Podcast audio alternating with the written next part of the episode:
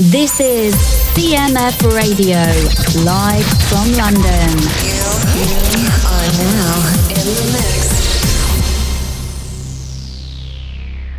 Like a Rolling Stone, sorti en juillet 1965, trouve son origine dans un texte poétique d'une dizaine de pages, écrit par Bob Dylan au retour d'une tournée difficile en Angleterre, au terme de laquelle il avait envisagé d'arrêter sa carrière.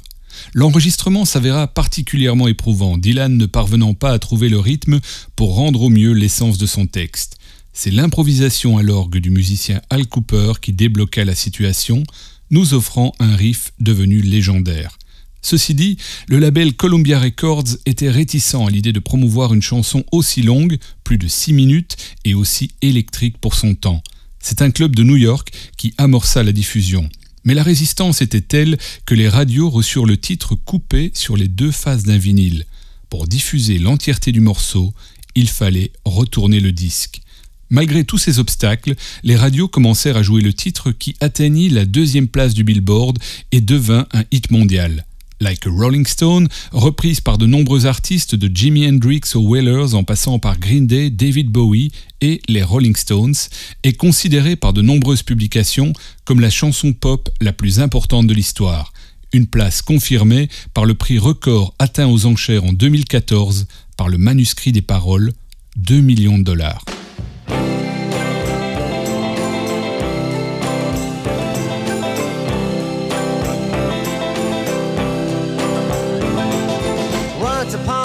Dress so fine, through the bumps of dime in your prime. Then you, people call, say beware, doll, you're bound to fall. You thought they were all kidding you.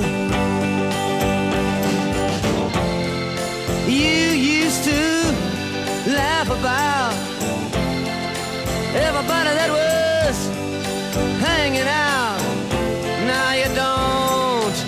so loud. Now you don't seem so proud about having to be scrounging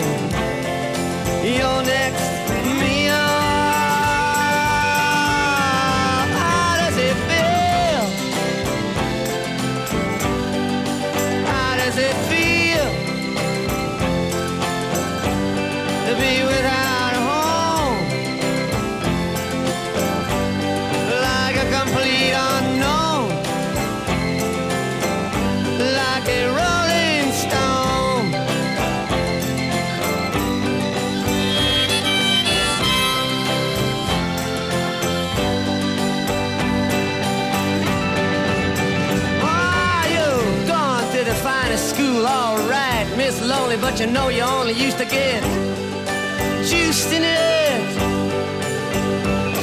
Nobody's ever taught you how to live out on the street, and now you're gonna have to get used to it. You say you never compromise with a mystery tramp, but now you realize he's not selling the vacuum of his eyes and say, Do you want to make a deal?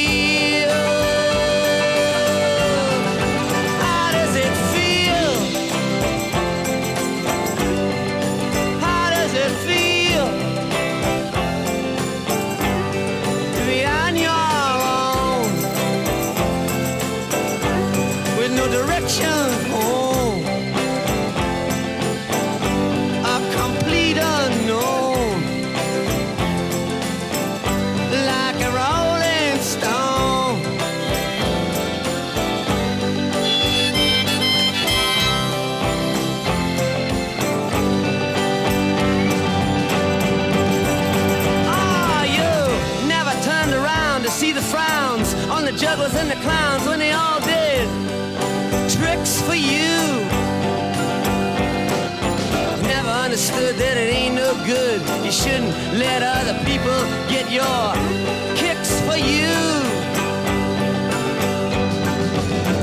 You used to ride on a chrome horse with your diplomat who carried on his shoulder a Siamese cat. Ain't it hard when you discover that he really wasn't?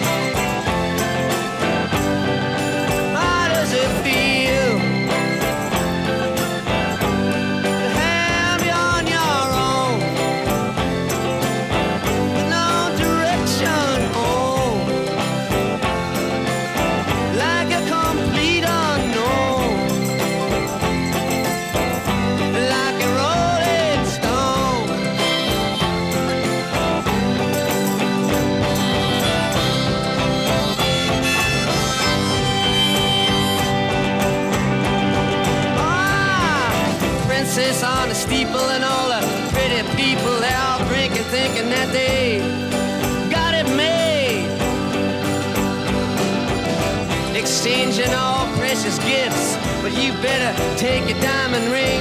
You better pawn it, babe. You used to be so amused at Napoleon in rags and the language that he used. Go to him now, he calls you, you can't refuse. When you ain't got nothing, you got nothing to lose. You're now, you got no secrets to conceal.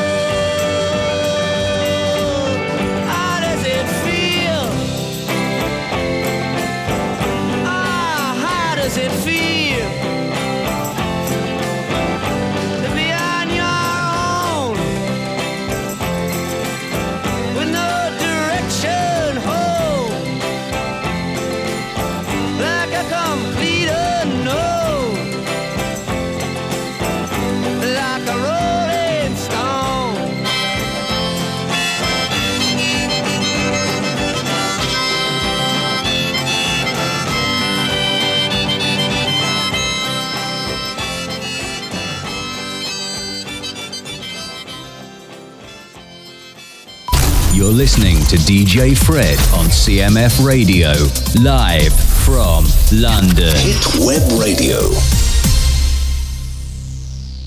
Satisfaction est la chanson emblématique des Rolling Stones, abordant la frustration sexuelle et les dérives du consumérisme. Elle est emmenée par le légendaire riff de guitare de Keith Richards, cinq notes qui devaient à l'origine servir d'inspiration à une section de cuivre. Keith Richards déclara avoir écrit Satisfaction pendant son sommeil. Il dit avoir capturé une ébauche de riff en pleine nuit sur un magnéto Philips et ne s'être rendu compte d'avoir écrit le morceau qu'à son réveil. Le titre fut enregistré une première fois à Chicago le 10 mai 1965 et réenregistré dans sa version définitive le 12 mai 1965 au studio RCA d'Hollywood. C'est la maestro First Tone de Gibson qui donna au riff de guitare ce son si particulier. La chanson sortit aux États-Unis quelques semaines plus tard, le 6 juin 1965. Le public britannique dut attendre le 20 août pour se procurer le 45 tours. Considérée au Royaume-Uni comme trop suggestive sur le plan sexuel, la chanson fut au départ uniquement jouée sur des radios pirates.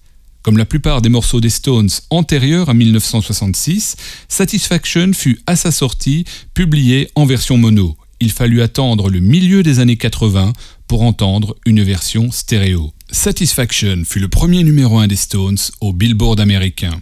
En 2014, le magazine Rolling Stone a classé Satisfaction en deuxième position des titres les plus influents de l'histoire de la musique, juste derrière Like a Rolling Stone de Bob Dylan.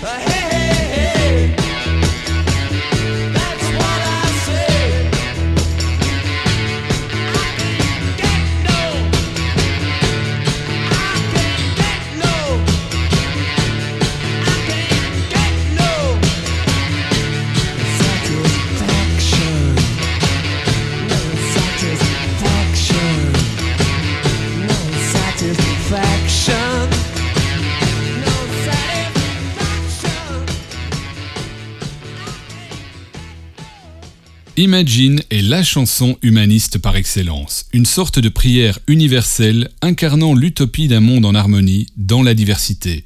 Magnifique héritage offert par John Lennon à toute la multitude, c'est bien évidemment le single le plus populaire de toute sa carrière en solo, titre phare de l'album du même nom. Le texte de la chanson fut inspiré par une série de poèmes publiés par Yoko Ono en 1964 plus particulièrement Cloud Peace, ainsi que par un livre de prières que le couple avait reçu en cadeau. Les premiers accords d'Imagine remontent aux sessions de l'album Let It Be des Beatles. L'enregistrement proprement dit commença en mai 1971 sous la houlette de Phil Spector dans le home studio de John Lennon à Earth Park. Les sessions furent clôturées au Record Plant Studio de New York en juillet 1971. Le 45 tours sortit aux États-Unis le 11 octobre 1971 et atteignit la troisième place du Billboard. Il fallut attendre le 24 octobre 1975, quatre ans plus tard, pour le voir sortir au Royaume-Uni sur la compilation Shaved Fish qui reprenait les singles publiés par Lennon aux États-Unis. Imagine est depuis 2005 la chanson que l'on joue chaque 31 décembre à Times Square pour célébrer la nouvelle année. Comme l'écrivait en 2014 le magazine Rolling Stone, il est aujourd'hui impossible d'imaginer un monde sans Imagine, une chanson dont nous avons besoin plus que jamais, plus qu'en avait rêvé Lennon lorsqu'il posa les mains sur son Steinway un beau matin de 1971.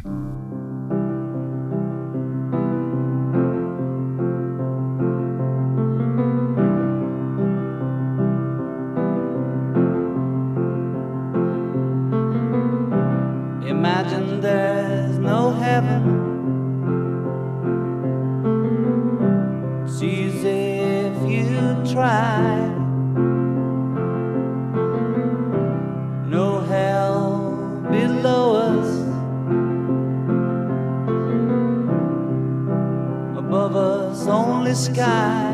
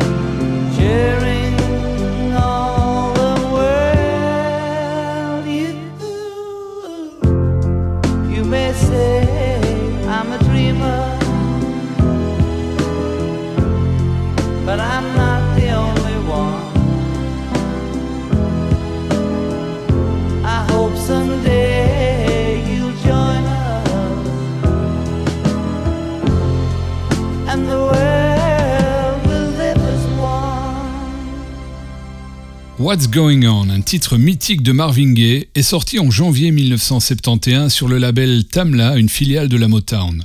La chanson est inspirée par des brutalités policières dont fut témoin Reynaldo Benson, membre des Four Tops, co-auteur du titre avec Al Cleveland et Marvin Gaye.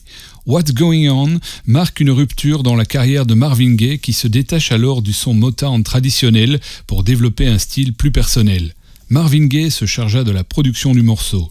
Lorsqu'il le présenta pour la première fois à Berry Gordy, le big boss de la Motown, celui-ci déclara qu'il s'agissait de la pire chose qu'il avait jamais entendue et il refusa de sortir le morceau. En réponse à ce refus, Marvin Gaye le menaça de ne plus rien enregistrer jusqu'à ce qu'il cède. C'est le vice-président en charge des ventes de la Motown qui orchestra discrètement la sortie sans que Berry Gordy ne soit au courant. What's Going On devint un énorme tube atteignant les sommets du Billboard RB. Écoulé à plus de 2 millions d'exemplaires, What's Going On fut le succès le plus fulgurant de la Motown à cette époque, ce qui obligea Berry Gordy à autoriser Marvin Gaye à produire sa musique comme il l'entendait, jusqu'à ce que Marvin Gaye quitte définitivement la Motown au début des années 80. Mais c'est une autre histoire.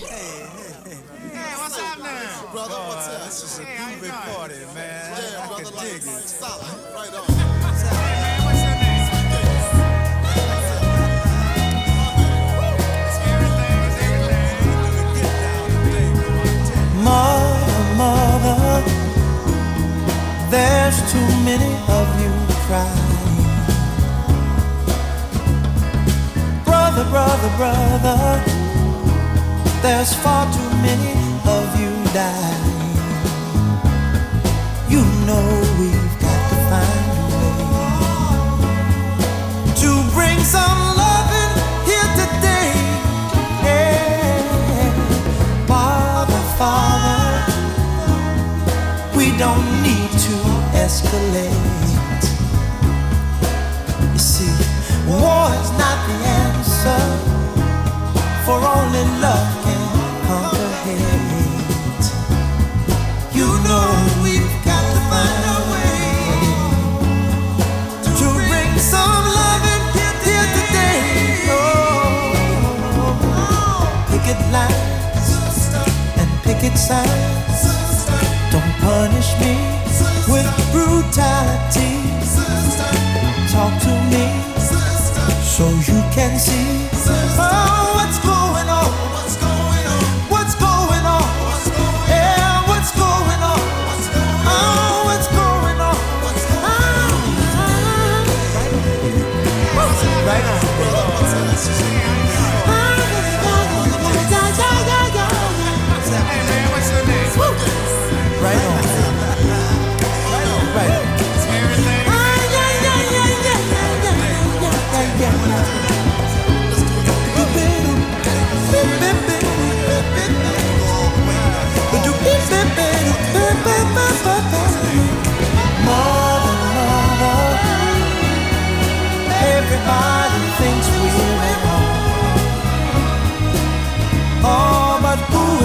judge us?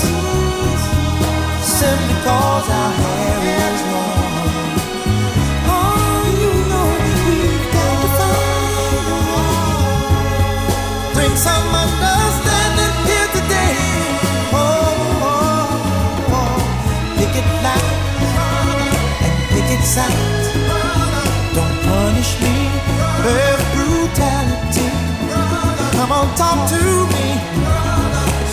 can see what's going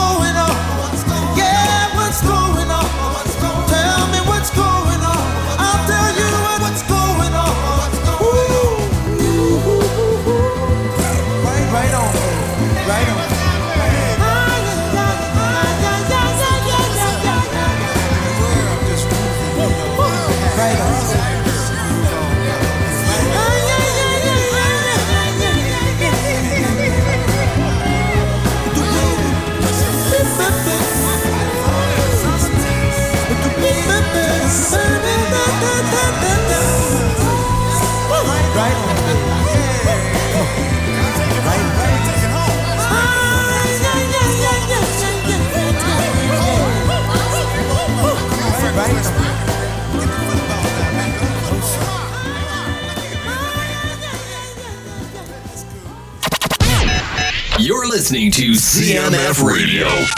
Live from London. La chanson Respect fut à l'origine écrite et enregistrée par l'artiste américain Otis Redding en 1965.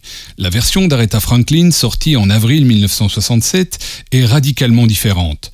Musicalement, mais aussi au niveau du texte qui, dans la chanson d'Otis Redding, raconte l'histoire d'un homme qui s'attend à être respecté par sa femme, même s'il excuse ses écarts de conduite, car il subvient aux besoins du ménage. Quant à Aretha Franklin, elle incarne une femme de caractère qui exige le respect de son mari et ne lui fait jamais faux bon.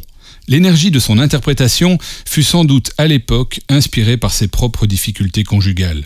C'est une reprise à l'évolution singulière sur le fond et sur la forme qui vaudra à Aretha Franklin de devenir une icône du mouvement féministe et d'asseoir définitivement son titre de Queen of Soul. La chanson sera récompensée par deux Grammy Awards en 1968 et entrera au Grammy Hall of Fame en 1987. Elle se classa cinquième dans la liste des 500 plus grandes chansons de tous les temps, dressée en 2014 par le magazine Rolling Stone.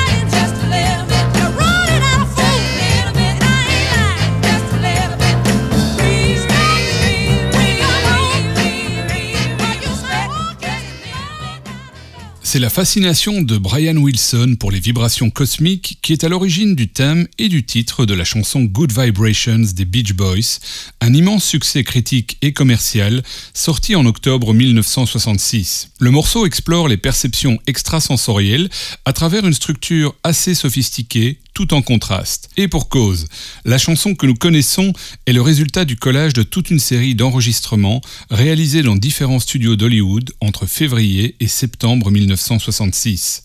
Il aura fallu plus de 90 heures de bande pour réaliser ce morceau, qui devint le single le plus coûteux de son époque. Cette chanson renforça l'importance du studio d'enregistrement dans le processus créatif. Au-delà de sa structure, Good Vibrations innove aussi par l'utilisation d'instruments originaux comme le theremin, inventé en 1920 par le russe Lev Sergeyevich Termen. Ce morceau des Beach Boys, qualifié de symphonie de poche par l'attaché de presse du groupe, inspira toute une génération d'explorateurs sonores. Il ouvrit la voie à des titres comme A Day in the Life des Beatles ou Bohemian Rhapsody de Queen.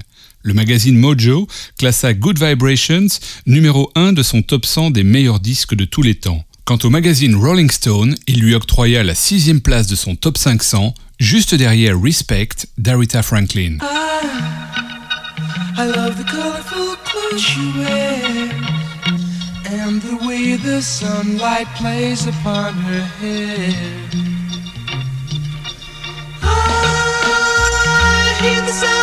a gentle wind on the wind that lifts her perfume through the air.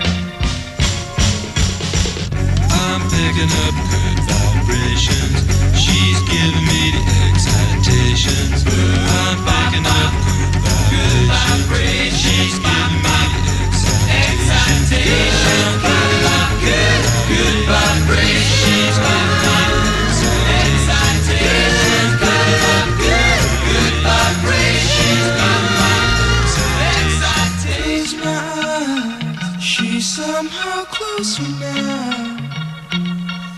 Softly smile, I know she must be kind.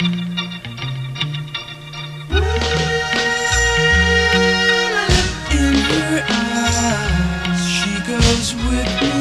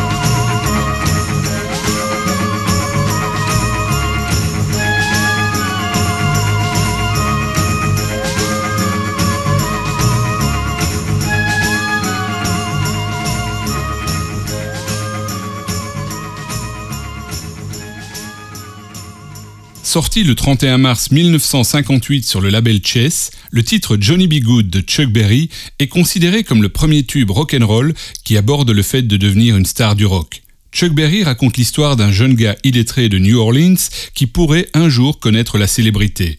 Le chanteur a reconnu que le morceau était en partie le récit de son parcours. Il a aussi confié avoir modifié la description du protagoniste. À l'origine, il parlait d'un colored boy, un gars de couleur, qui est devenu un country boy, un gars de la campagne, afin d'éviter la censure potentielle des radios. En fait, au départ, la chanson était inspirée par Johnny Johnson, le pianiste régulier de Chuck Berry, mais elle a rapidement évolué vers une histoire plutôt autobiographique. Chuck Berry a écrit quatre autres titres mettant en scène Johnny B. Good. Il a également sorti plus tard, en 1969, un album comprenant une plage instrumentale de 19 minutes intitulé Concerto in Be Good. Le titre Johnny B. Good fait partie des morceaux figurant sur le double disque d'or embarqué par la sonde Voyager, partie découvrir l'univers en 1977. Qui sait, il deviendra peut-être un tube interplanétaire.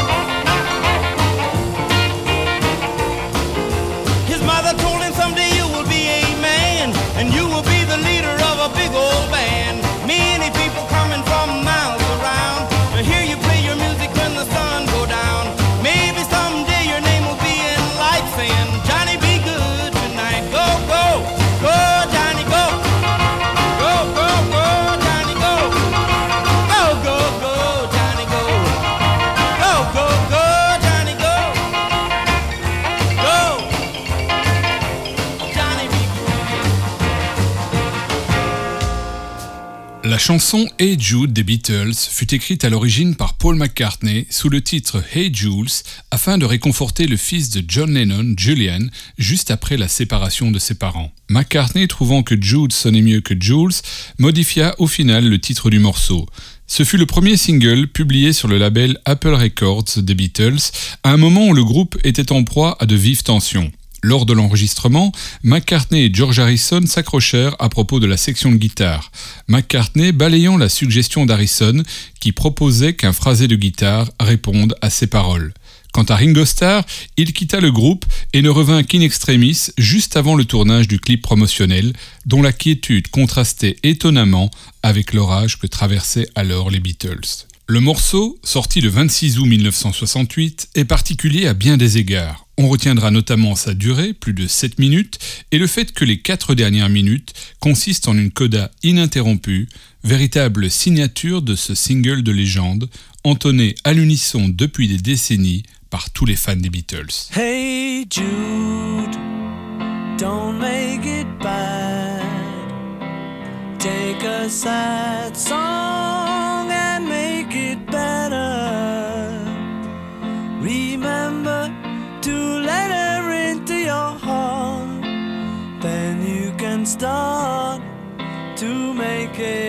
Better. Hey Jude, don't be afraid.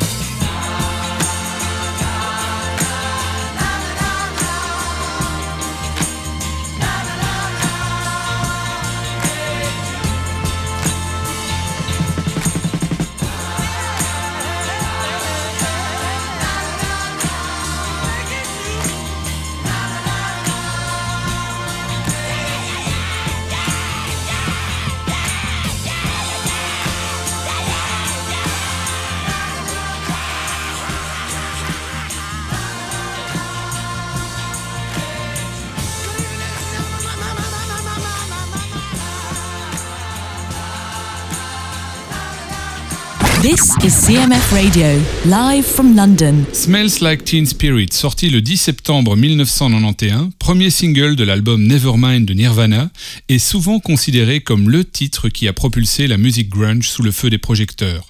Kurt Cobain raconte qu'il avait été inspiré par une inscription laissée sur son mur par son amie Kathleen Hanna. Sans plus d'explications, elle avait rédigé ce message. Kurt smells like Teen Spirit.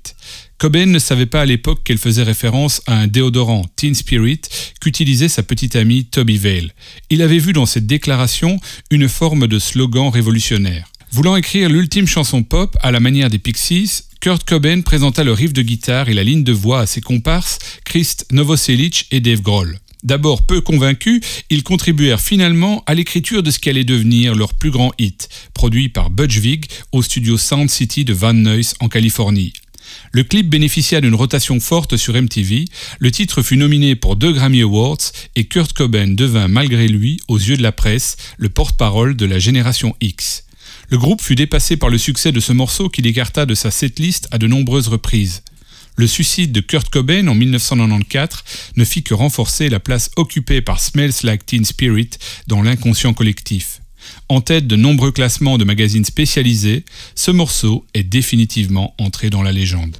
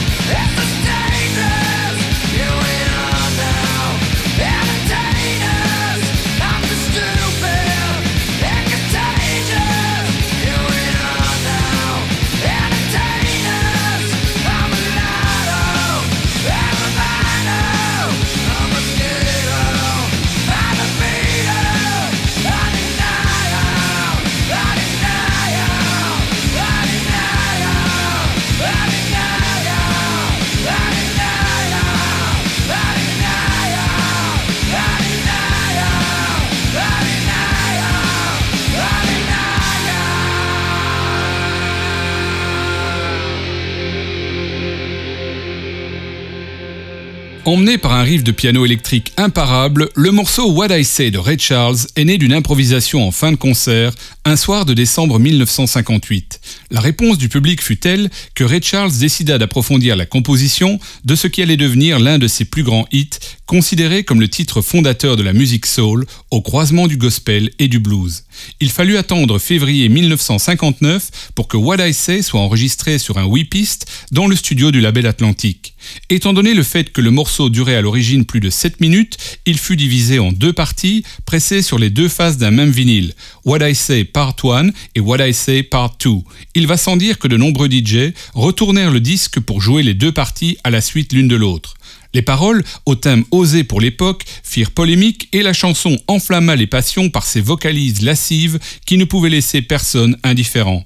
Elle inspira des générations de musiciens. Citons entre autres les Beatles qui choisirent d'entamer chacun de leurs concerts à Hambourg par What I Say. Lennon déclara que le riff d'ouverture de la chanson donna naissance au morceau amorcé par des riffs de guitare. Mick Jagger interpréta ce titre lors du premier concert qu'il donna avec le groupe qui allait devenir les Rolling Stones. Il est rare de voir un single qui aura tant fait l'unanimité pendant des décennies. En souvenir de l'origine impromptue du morceau, Ray Charles en fit le titre de clôture de chacun de ses concerts.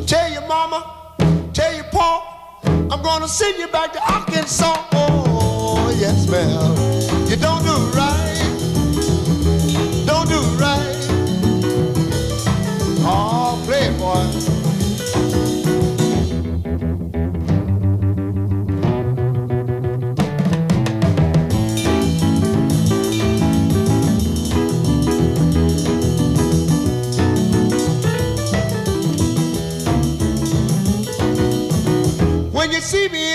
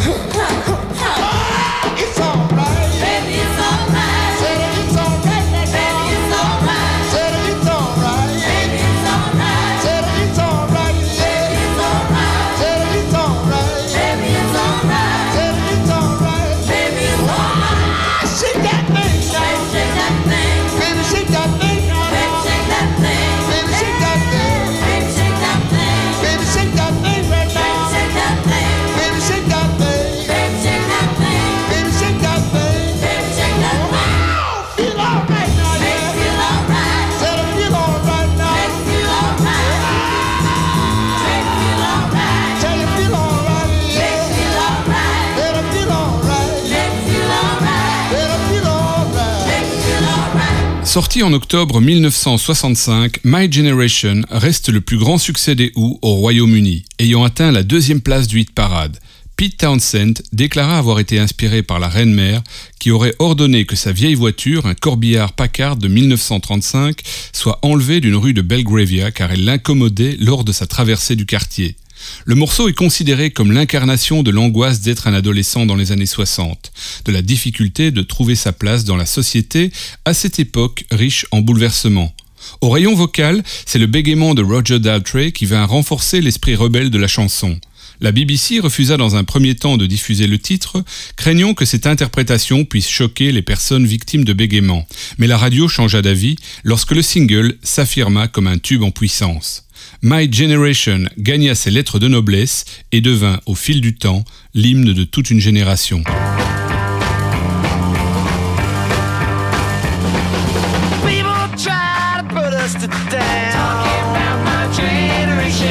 Just because we get around. Talking about my generation. Things they do look awful. Talking about my generation. Hope I die before I get old.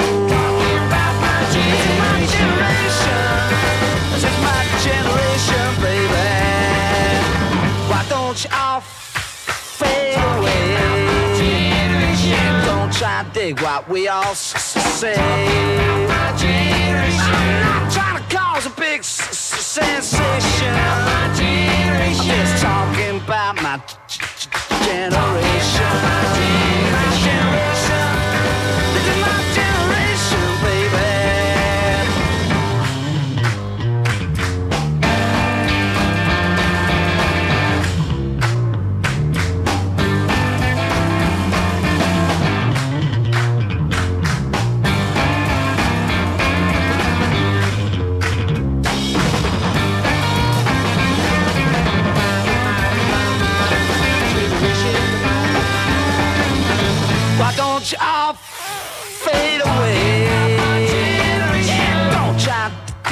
Dig what we all s- s- s- say.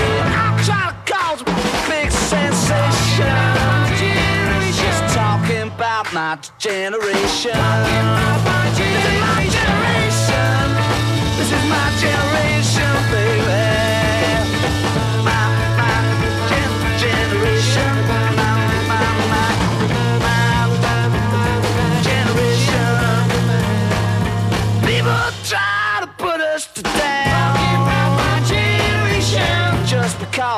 Because we c- c- get around.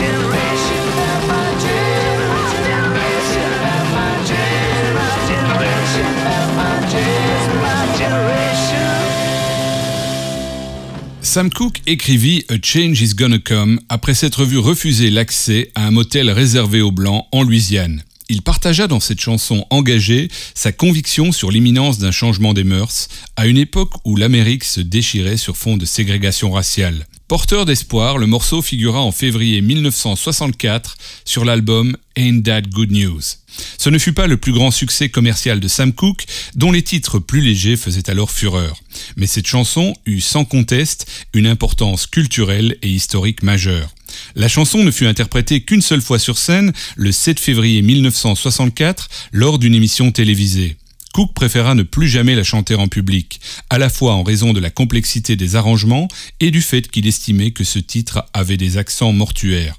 Ceci étant, il était prévu que la chanson paraisse en single en décembre 1964. Deux semaines avant cette sortie en 45 tours, le 11 décembre 1964, Sam Cooke fut tué par balle dans un motel de Los Angeles, dans des circonstances qui, à ce jour, posent encore des questions. Superbe composition d'un artiste décédé en pleine gloire, A Change is Gonna Come devint l'hymne du mouvement pour les droits civiques dans la communauté afro-américaine.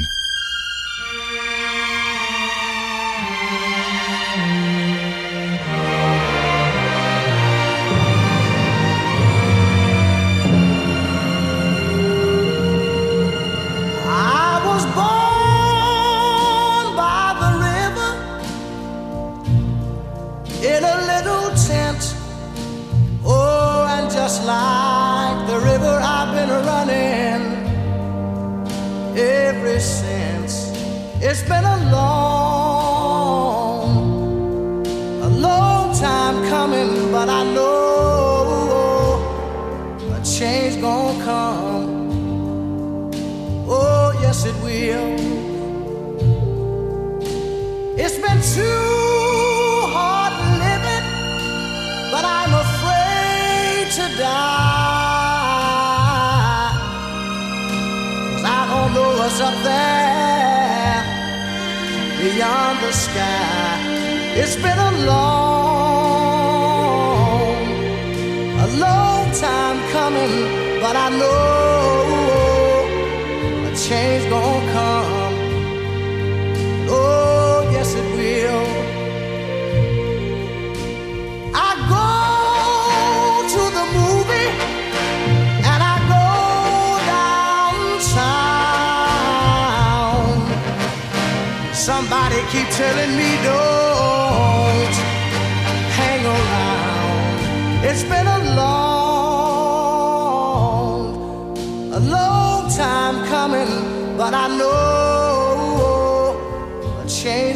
come.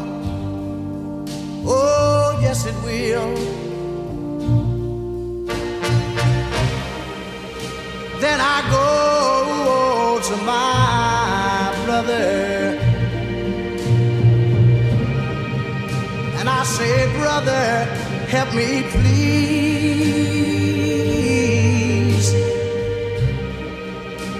But he winds up me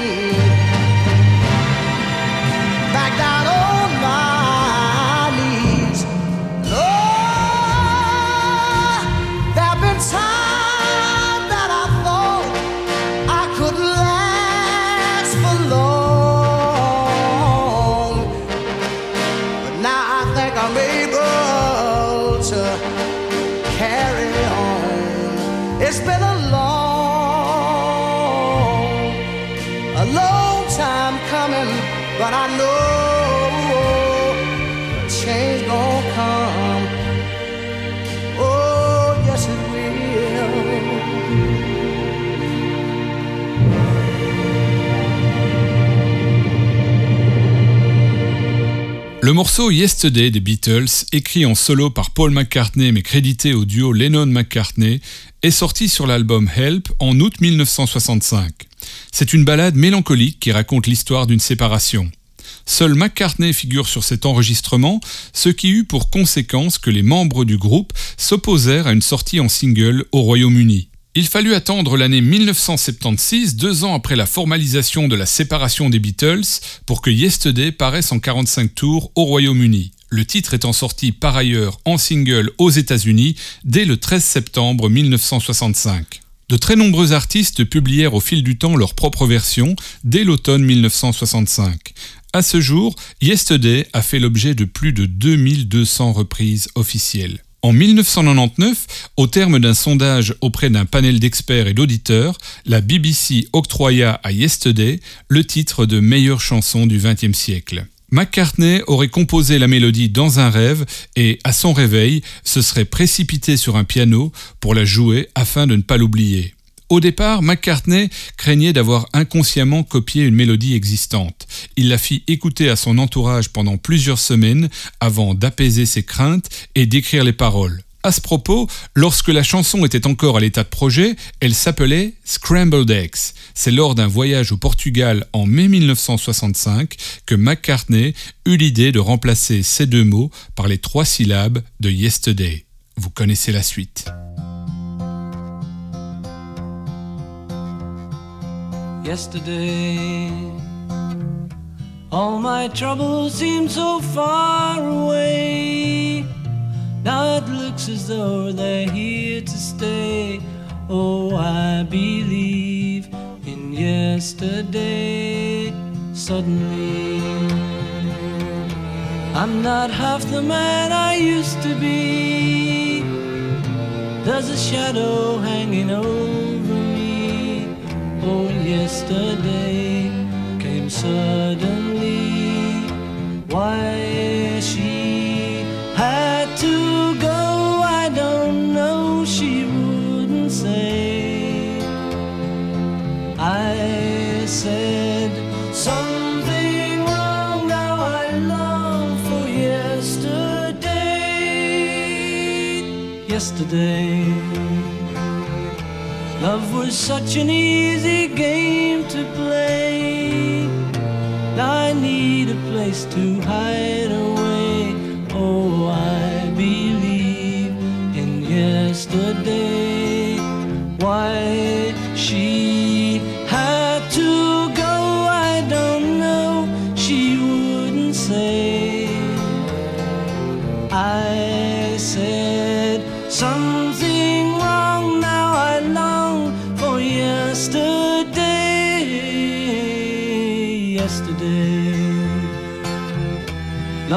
Such an easy game to play.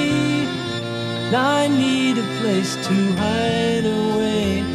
Oh, I believe in yesterday.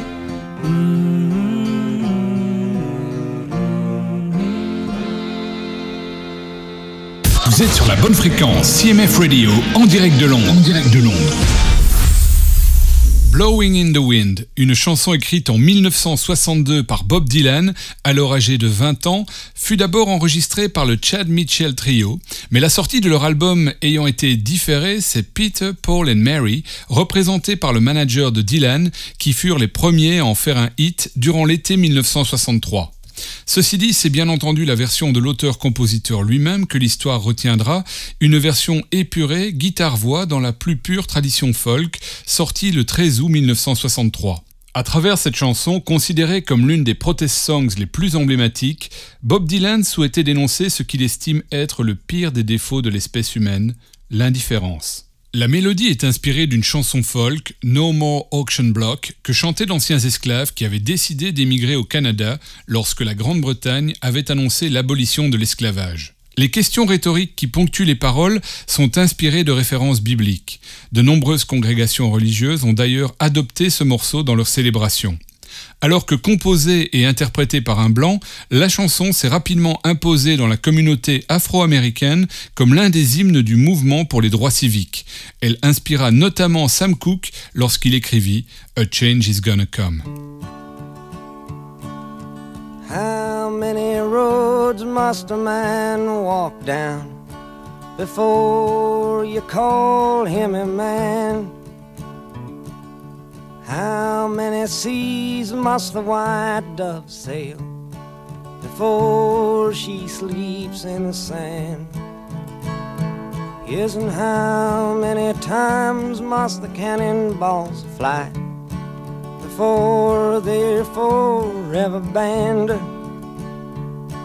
The answer, my friend, is blowing in the wind. The answer is blowing in the wind.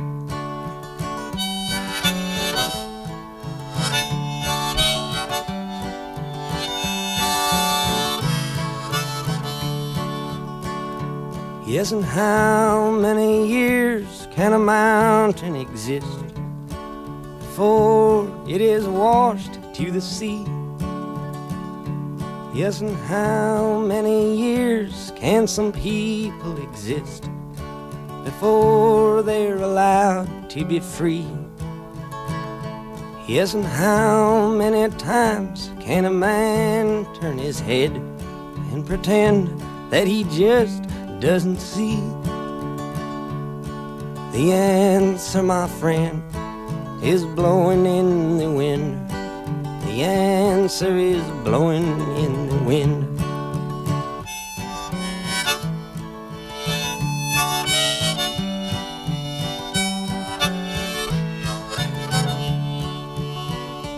Yes, and how many times must a man look up before he can see the sky?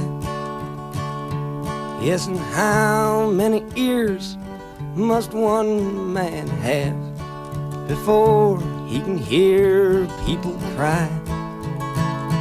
Yes, and how many deaths will it take till he knows that too many people have died? The answer, my friend, is blowing in the wind. The answer is blowing in the wind.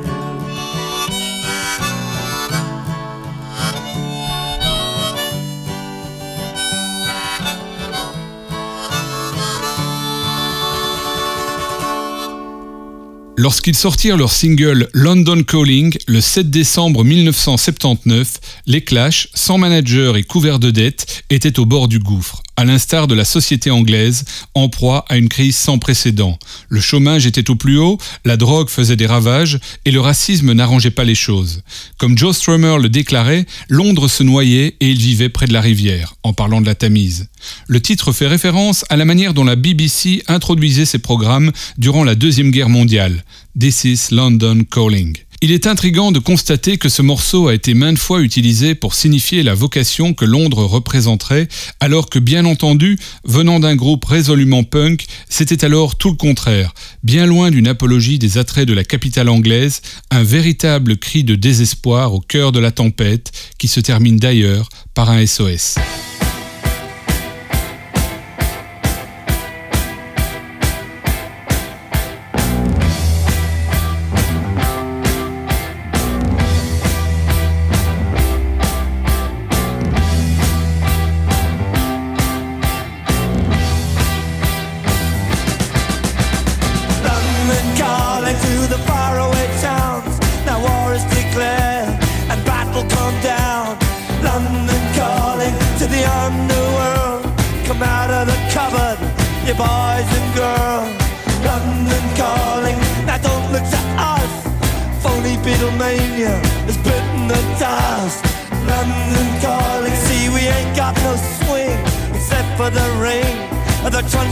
Thing.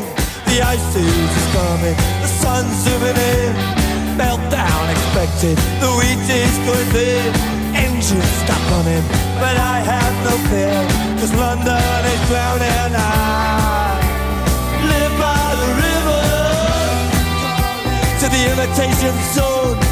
Forget it, brother, you can go it alone. London calling to the zombies of death. Quit holding out and draw another breath. London calling, and I don't wanna shout. But while we were talking, I saw you nodding out. London calling, see we ain't got no hide, except for that one with the yellowy eyes. The ice is coming, the sun's zooming in, engines stop running, the wheat is going big, a nuclear error. But I have no fear, cause London is drowning. I,